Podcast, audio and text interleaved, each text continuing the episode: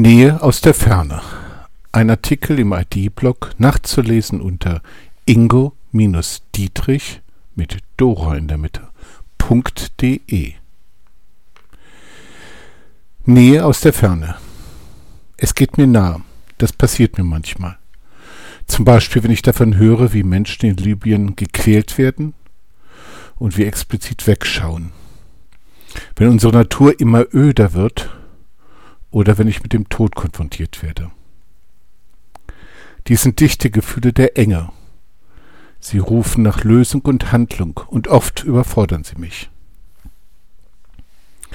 Mir geht aber auch nahe, wenn ich zum Beispiel unerwartet ein Glücksmoment anstellt, wenn ich ein Aha-Erlebnis habe, Kontakt spüre oder mein Körper spontan mit der Musik mitgeht. Auch das ist intensiv und dicht. Und auch hier gibt es die Unsicherheit. Irgendetwas an meinen Koordinaten verliert an Konstanz und Klarheit. Vor gut 150 Jahren schlug sich die Wissenschaft mit der Frage rum, wie man die Welt erforschen kann, ohne von den Gefühlen überfordert zu werden. Nähe war ein Problem. Es wurden zwei Grenzen gesetzt. Erstens zwischen dem Forscher und dem Objekt der Forschung.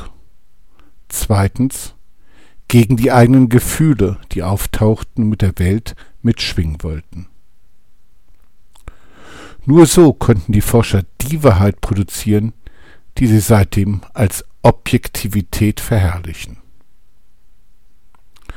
Objektivität ist eine Wahrheit, die die Grenze ins Zentrum stellt. Mit jedem Wissensschub wird diese Trennung reproduziert. In unserem Bild wird die Welt so immer komplexer, zerfällt in immer mehr getrennte Teile, die mühsam in Beziehung gesetzt werden. Technik ist zur Orientierung dabei sehr hilfreich.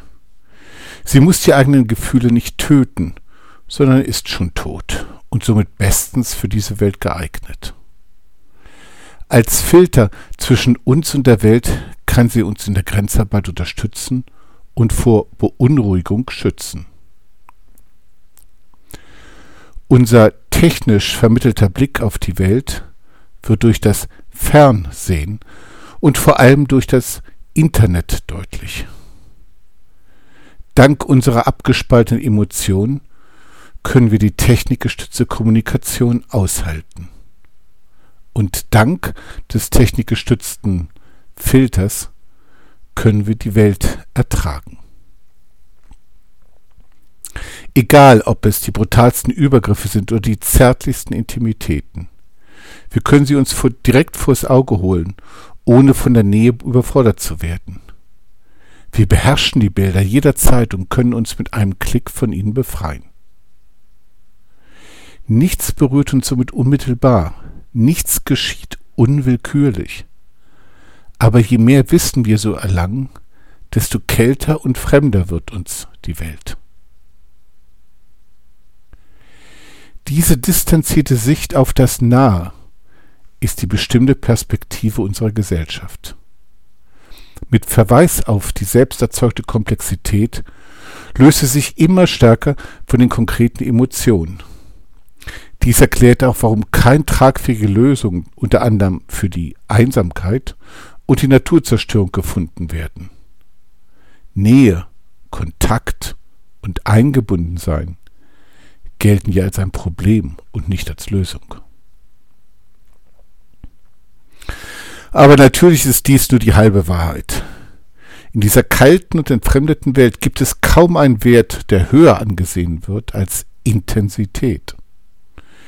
Intensiver Kontakt, authentische Gefühle, heftige Emotionen, innige Verbindungen und so weiter. Sie stehen in allen großen Filmen, Erzählungen und Büchern als hoher Wert im Zentrum. Die Nähe betrachtet aus der absoluten Nähe wird hier zelebriert. Wir schaffen uns die Räume für diese Sehnsuchtsbilder. Es sind die Konzerte, die wir besuchen, die Wellnesswochenenden, die Urlaube mit der, dem Geliebten, die Meditations- und Yogazeiten, der Männerabend, Weihnachten und so weiter. Immer wird das intensiver Erleben gesucht und immer gibt es ein klares Ein- und Austreten aus diesem Raum.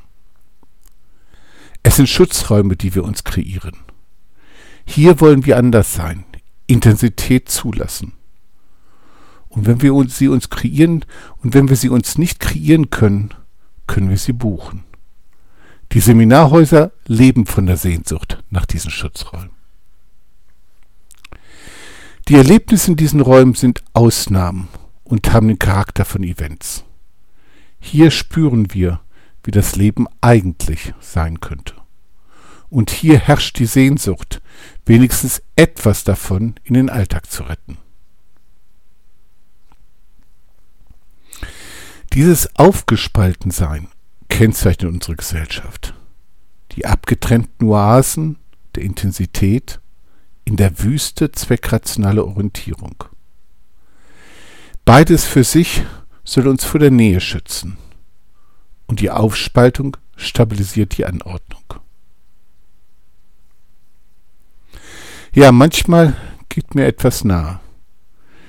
Dann kann ich aus einer inneren Distanz heraus das Nahe als Objekt vor mir aus der Ferne ansehen.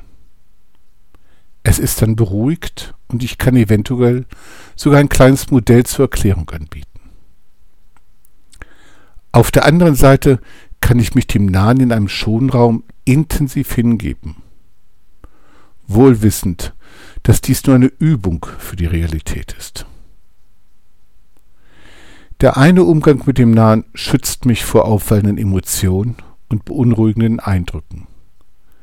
Der andere schützt mich vor der so geschaffenen entfremdeten Kälte meiner Umwelt.